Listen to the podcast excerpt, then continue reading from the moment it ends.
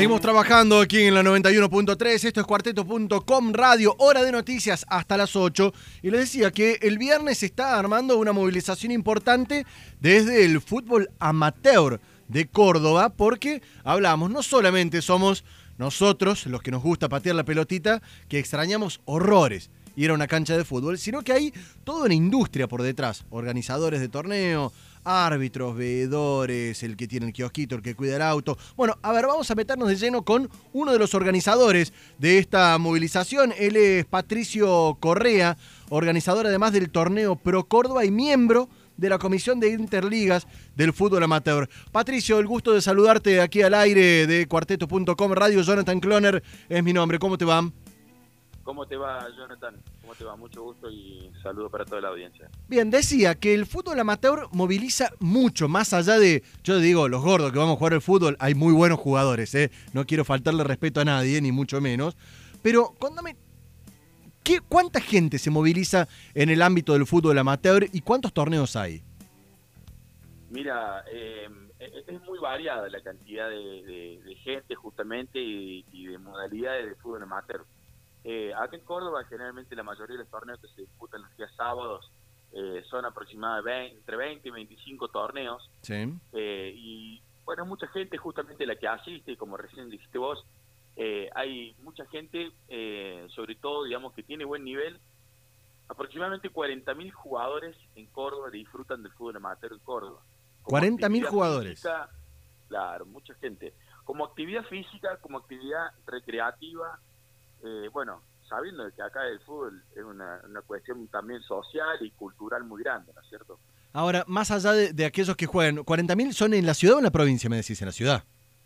En la, en la ciudad de Córdoba. Bien, más allá de esto, hablamos de veedores, de alcanza pelota, de árbitros, del que tiene el kiosco, del que cuida el auto, de los propios organizadores. En ese, en ese contexto, ¿han hecho el cálculo de cuánta gente hay que hoy no está laburando con su parte del fútbol?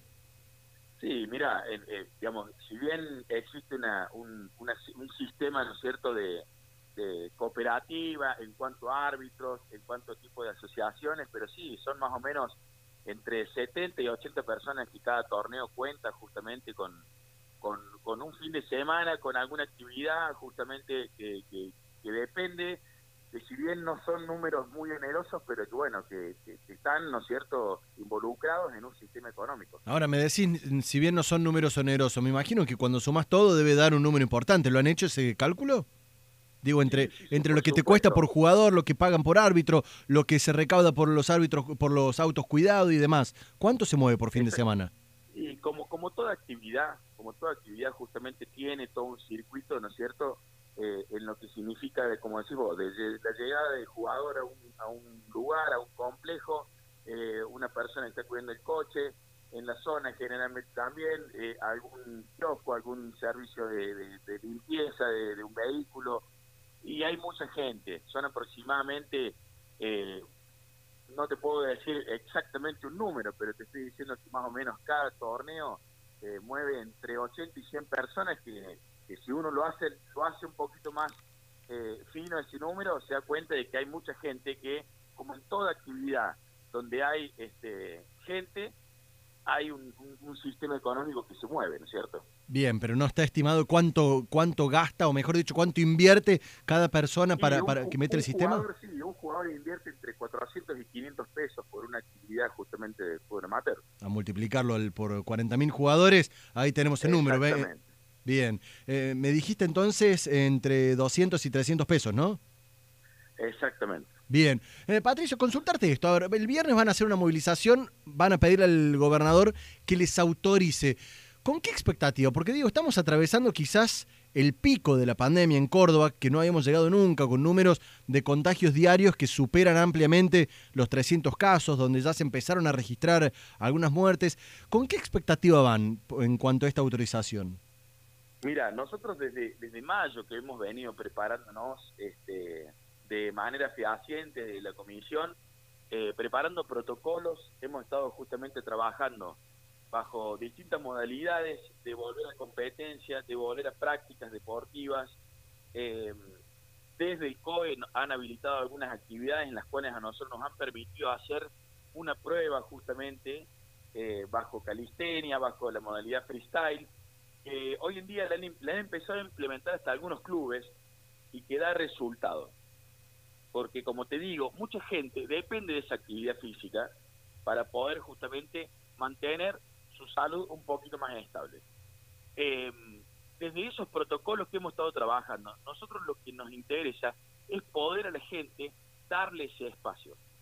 Por supuesto que entendemos la cuestión sanitaria, pero trabajando con esos protocolos lo podemos realizar. La mayoría de los complejos son grandes, son de más de 10, 12 hectáreas, en los cuales no tenés mucha aglomeración de gente trabajando, vuelvo a repetir, sobre esas modalidades. Y el tema, ahora me, quedo pensando y comparando con lo que uno conoce de, o, dieron a conocer del fútbol profesional, testeos, en esta cuestión del contacto, estamos hablando de fútbol, el, como el básquet, como tantos otros deportes colectivos, son de contacto, ¿no? Eh, en, ese, en ese aspecto, ¿cómo lo están viendo?